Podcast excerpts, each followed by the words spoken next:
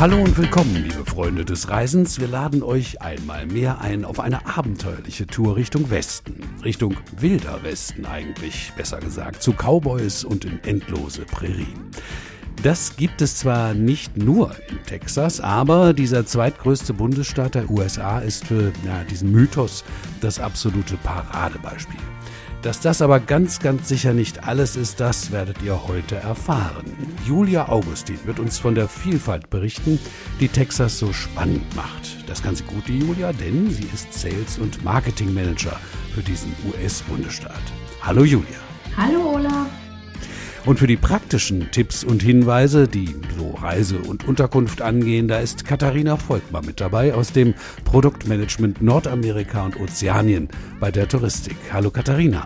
Hallo, auch von mir. Also Julia, äh, fangen wir mal bei dir an. Ich sag dir mal, was ich von Texas weiß. Ja, also Texas, das sind große, helle Stetson, Cowboyhüte, coole, spitze Stiefel, die man ja eigentlich sogar zum Anzug trägt dort und jede Menge Rinder. Was muss ich denn sonst noch wissen, so als Basis für unseren Podcast? ja, genau. Und alles ist ein bisschen größer wie anderswo. Texas ist nämlich fast doppelt so groß wie Deutschland und liegt im mittleren Süden der USA. Um sich dies besser vorzustellen, im Westen grenzt der Staat an Mexiko, im Osten an Louisiana und knapp 1000 Kilometer sind im Süden direkt am Golf von Mexiko gelegen. Es gibt insgesamt sieben Regionen in Texas, die alle auf ihre Art komplett unterschiedlich und besonders sind. Ja, und wer es nicht weiß, die Hauptstadt von Texas ist Austin. Na, das mal so als erster cooler Überblick. Danke dir dafür. Ähm, Texas hat äh, ja noch so eine Art Beinamen. Wo ich dich schon mal da habe, kann ich dich das auch mal fragen. Das ist ja so ein bisschen so ähnlich wie bei Florida, dem Sunshine State. Warum heißt Texas Lone Star State? Genau, Texas hat den Beinamen Lone Star State, was übersetzt so viel heißt wie Staat des einsamen Sterns, da auf seiner Flagge nur ein Stern zu sehen ist. Texas trat nämlich 1845 als erster unabhängiger Staat den Vereinigten Staaten von Amerika bei. Ja, und es gibt übrigens auch ein sehr leckeres Bier, das Lone Star, was danach benannt ist, was ich euch empfehlen kann. Das ist ein sehr wichtiger Hinweis. Aber bevor du uns gleich erzählst, was Texas außer so leckerem Bier noch zu bieten hat, da müssen wir erstmal wissen, wie wir denn dort eigentlich hinkommen. Gibt es sowas wie so, wie soll ich sagen, Hauptreiserouten von Deutschland aus? Es gibt ein sogenanntes Triangle, was für den Erstbesucher besonders zu empfehlen ist. Und zwar eine Route, die sich zwischen Houston, Austin, San Antonio und Dallas erstreckt, in quasi einem Dreieck. Und äh, dieses Dreieck ergibt sich aus den drei Hubs, weil alle drei mit Direktflügen aus Deutschland und weiteren europäischen Großstädten angebunden sind.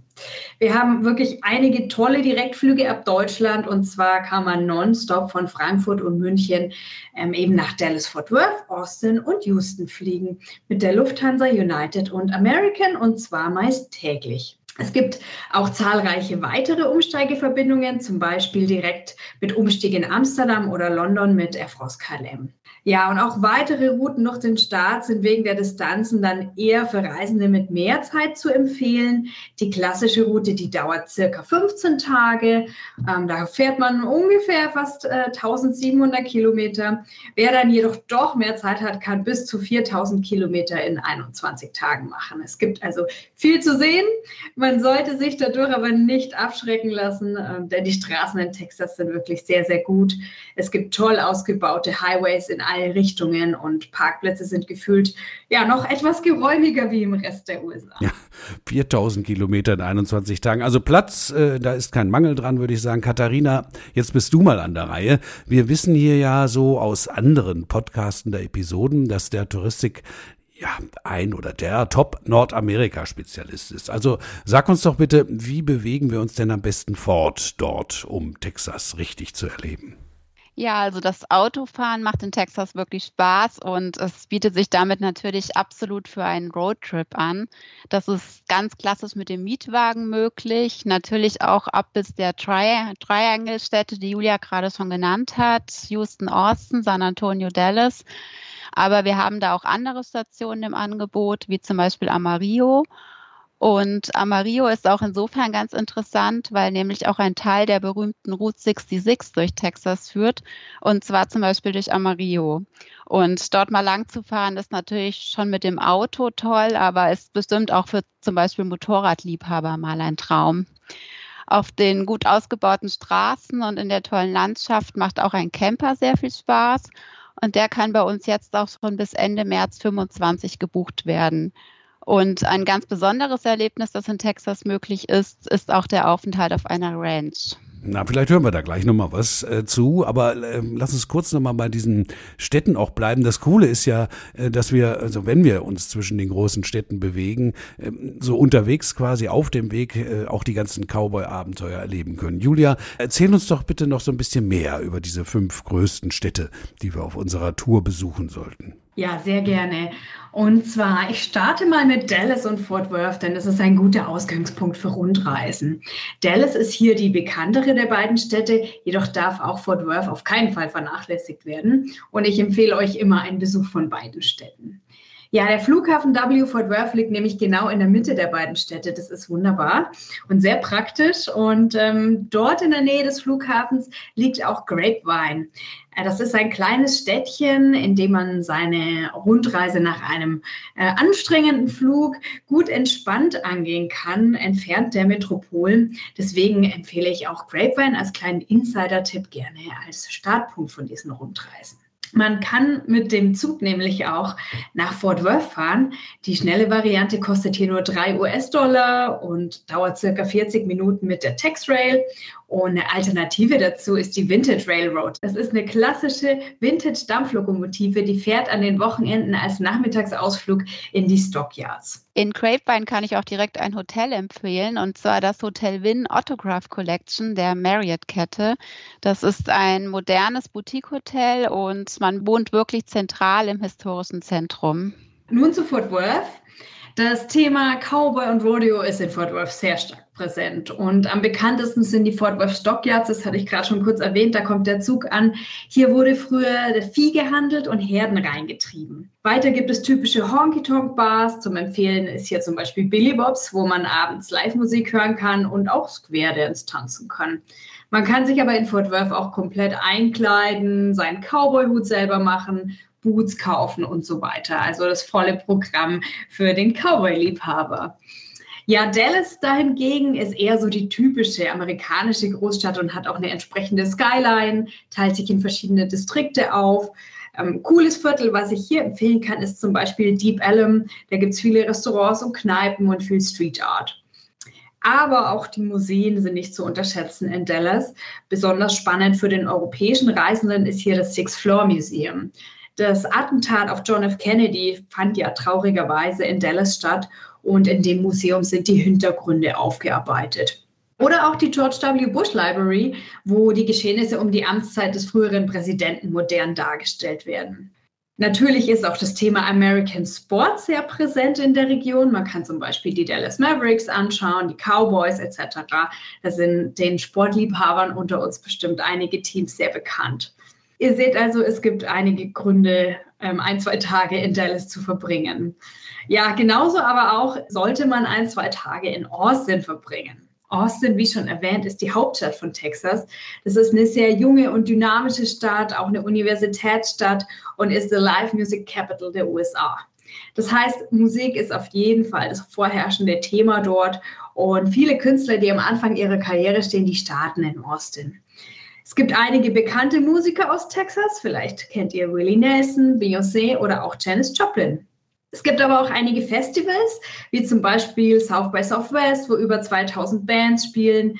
Das ist ein Media Festival, das sich auch um die Themen Film und digitales Zeitalter dreht oder auch Austin City Limits. Da spielen dieses Jahr zum Beispiel die Foo Fighters oder Alanis Morissette. Ja, es gibt also über 200 Live-Musik-Locations in der Stadt und es ist an jedem Tag, in jeder Ecke tatsächlich was geboten. Ähm, was auch noch zu erwähnen ist, dass ähm, Keep Austin Weird das Motto der Stadt ist. Ja, jedoch ist Austin auch das politische Zentrum. Man findet auch das Kapitol in Austin, was man besichtigen kann und man kann durch die Gänge laufen. Und insgesamt ist die Stadt wirklich sehr, sehr grün. Sie liegt am Colorado River, dem Lower Colorado River äh, welcher aufgestaut wird. Und die Locals sind dort auch sehr viel draußen. Man sieht überall Jogger oder Spaziergänger mit ihren Hunden. Die Leute sind am Stand-up-Paddeln auf dem Fluss. Also das mutet fast schon ein bisschen europäisch an. Ich empfehle auch die Barton Springs. Das ist ein aufgestauter Teil des Flusses und dient jetzt als natürliches Schwimmbad. Ein Tipp noch, dann erzähle ich euch was über die nächste Stadt. Und zwar, ihr solltet unbedingt in Austin die Congress Bridge bei Sonnenuntergang besuchen. Denn diese Brücke ist bekannt für die Fledermauspopulation, die darunter lebt. Es stellte sich nämlich heraus, dass die Brücke so gebaut wurde, dass sie ein idealer Nistplatz für Fledermäuse ist und beherbergt aktuell circa eine Million Fledermäuse. Und zwar die größte städtische Fledermauskolonie der Welt. Diese kommen bei Dämmerung jeden Tag heraus und fliegen den Fluss hinunter. Und es ist natürlich ein ganz tolles Spektakel, was man beobachten sollte. Das geschieht auch meistens recht zuverlässig. Deswegen gibt es ja auch sogenannte Bad Cruises, wo man die Fledermäuse von einem Boot mit einem Kühlgetränk in der Hand beobachten kann, wie sie unter der Brücke herausfliegen. Das ist schon ziemlich abgefahren, muss ich sagen. Ja, also Fledermäuse, Riesen Music Festivals, South by Southwest, das kennt man auch aus, aus, aus Internet-Szenen und so. Also das Motto Keep Austin Weird, das äh, glaube ich passt. Ne? Also verrückt ist es da auf jeden Fall. Eine Stadt, äh, die ganz sicher jeder kennt, die hast du jetzt noch nicht erwähnt. Julia, ich sag nur, äh, Tom Hanks, Astronauten, ein Problem? genau, Houston, wir haben ein Problem. Es geht um Houston. Houston gehört zur Region der Golfküste und nur sehr wenige Leute wissen wirklich, dass Texas überhaupt eine Küste besitzt und zwar auch eine so große. Da kommen wir aber gegebenenfalls später dann nochmal drauf. Ja, Houston ist die viertgrößte Stadt in den USA und die größte in Texas und bietet somit natürlich auch unendliche Möglichkeiten der Freizeitgestaltung. Man kann zum Beispiel ein Baseballspiel der Astros erleben, in den Bayous im Buffalo Park spazieren gehen und sich etwas abkühlen bei sehr, sehr warmen Temperaturen, teilweise in Houston. Ähm, die Stadt hat aber auch sehr viele hippe Stadtteile wie Montrose und auch exzellente Museen, welche besonders spannend für Familien sind. Ja, auch Shopping ist ein großes Thema in Houston. Die Galleria ist hier eine große, erwähnenswerte Mall. Ein weiterer Vorteil von Texas ist nämlich, dass Tax-Free Shopping ab einem bestimmten Einkaufswert in Texas möglich ist, um man kann sich die Taxes dann wieder erstatten lassen. Ja, wenn wir weiter südlich von Houston fahren, dann fahren wir Richtung Galveston. Dort liegt das NASA Johnson Space Center und es ist wirklich eines der besten Museen Houstons. Die Ausstellungen des Zentrums sind vollgepackt mit echten Raumfahrzeugen, wissenschaftlichen Artefakten, darunter auch die größte Sammlung von Raumanzügen der Welt. Und man kann in ein echtes Space Shuttle reingehen, was sehr, sehr faszinierend ist. Das ist cool, das würde ich auch gerne mal. Ich war mal in Washington auf dieser Museumsmeile da, da ist auch äh, viel über Astronauten zu sehen, aber das hier klingt spannender. Katharina, wie sieht's denn aus? Hast du in dieser Gegend auch einen Hoteltipp für uns? Aber natürlich, hier kann ich das The Tremont House empfehlen. Das liegt zentral in Galveston und das Besondere ist, dass das Hotel zwar ein modernes Design hat, aber trotzdem noch einen historischen Touch. Also das ist wirklich eine interessante Mischung. Und jetzt im Herbst 23 eröffnet auch die beliebte Rooftop-Bar des Hotels wieder. Die wurde neu designt und hier kann man den Abend dann ganz entspannt ausklingen lassen und danach direkt ins Bett fallen. Ein prima Unterkunft in Galveston. Dank dir, Katharina. Julia, du, du hast eben erwähnt, dass viele gar nicht wissen, dass Texas eine Küste hat. Also Küste, das klingt für, für mich so nach Strand und Meer und, und, und Buddeln und so. Ist das so? Ja, absolut. Ähm, genau, also ideal kann man natürlich auch direkt in Galveston ein bisschen buddeln und ein bisschen Zeit am Strand verbringen. Jedoch ganz im Süden liegt auch noch South Padre Island. Das ist eine Insel, die ist circa 30 Kilometer lang und ähm, South Padre Island hat wirklich wunderschöne, feine Sandstrände und ist auch ein Lebensraum für Schildkröten. Tatsächlich ist es die bedeutendste Brutstätte der USA für die karibische Bastardschildkröte. Zwischen April und Juni hat man hier tolle Möglichkeiten, Schildkröten anzutreffen. Man kann aber auch am Strand reiten, Delfintouren unternehmen oder eben ganz regulär einen ganz entspannten Strandurlaub verbringen. Und man kann ganz toll in Texas nämlich auch überall direkt mit dem Auto an den Strand fahren. Ich habe jedoch noch eine letzte Stadtempfehlung auch für euch. Und zwar San Antonio. San Antonio ist die wichtigste Stadt in der Region der South Texas Plains und man kann dort sehr viel Zeit verbringen. Laut dem Condé Nast Traveler ist San Antonio auf der Best Places to Travel in der US List, also auf jeden Fall einen Besuch wert. San Antonio ist Texas zweitgrößte Stadt und ist die Kulinarik-Destination in Texas durch einen spannenden Mix aus mexikanischer, deutscher und spanischer Geschichte. Das spiegelt sich natürlich auch im Essen wieder. Und es gibt Tex-Mex-Tacos, Biergärten, Paellas. Ähm, also kann ich euch sehr, sehr empfehlen. Nicht nur fürs Essen, aber auch für die Kultur und Geschichte ist die Stadt bekannt. Und zwar, es gibt die fünf spanischen Missionen. Die bekannteste davon ist das Alamo. Das ist vielleicht einigen schon ein Begriff. Das gehört zum UNESCO-Weltkulturerbe und alle diese Missionen sind in jedem Fall ein Besuch wert. Es gibt aber auch noch die San Fernando Cathedral, wo man jeden Abend dreimal eine Laserlichtshow beobachten kann. Es gibt aber auch coole und hippe Districts wie den Pearl District, ein ehemaliges Brauereigelände. Und ganz wichtig jedoch ist der Riverwalk. Der Riverwalk in San Antonio ist eine Uferpromenade mit schattigen Gehwegen welche sich insgesamt über eine Länge von 24 Kilometern erstreckt und acht Kilometer davon befinden sich im Stadtzentrum. Dieser Riverwalk ist umsäumt von Hunderten von Geschäften, Restaurants, Hotels, historischen Denkmälern und Attraktionen. Also man kann dort eine ganz, ganz tolle, entspannte Zeit verbringen und alles ist bunt und vielleicht trefft ihr auch den einen oder anderen Mariachi an der einen oder anderen Ecke in San Antonio. Sehr coole Empfehlung. Dank dir dafür, Julia. Also ich schlage vor, wir schreiben in die Shownotes unten mal ein paar Links rein. Ja, dann äh, müssen sich unsere Zuhörer nicht jetzt alles wieder zurückspulen, neu hören. Dann sind sie direkt da, klicken und äh, äh, haben die Infos in, im Web. So, wir müssen jetzt leider aber mal weiterreiten, ne? sonst rennt uns die Zeit davon. Vielleicht kannst du uns so als knackigen Überblick, wenn das überhaupt möglich ist, noch was zur texanischen Weite außerhalb der Städte erzählen? Ja, knackiger Überblick ist in Texas immer ein bisschen schwierig, ne, aufgrund der Größe, wie wir ja schon festgestellt haben. Ähm, jedoch außerhalb von San Antonio befindet sich das Hill Country. Das Hill Country ist das Herz von Texas. Man kann hier sehr, sehr viel Zeit verbringen. Es ist eine sehr hügelige, grüne Region mit Wildblumen viele Quellen, die aus Flüssen gespeist sind und die besonders toll im Sommer zum Erfrischen einladen, da man da gut baden kann. Es gibt auch viele tolle Kleinstädte im Hill Country mit europäischem Bezug. Das hört man oft schon an den Namen, wie zum Beispiel Grüne, New Braunfels, Bone oder auch Fredericksburg.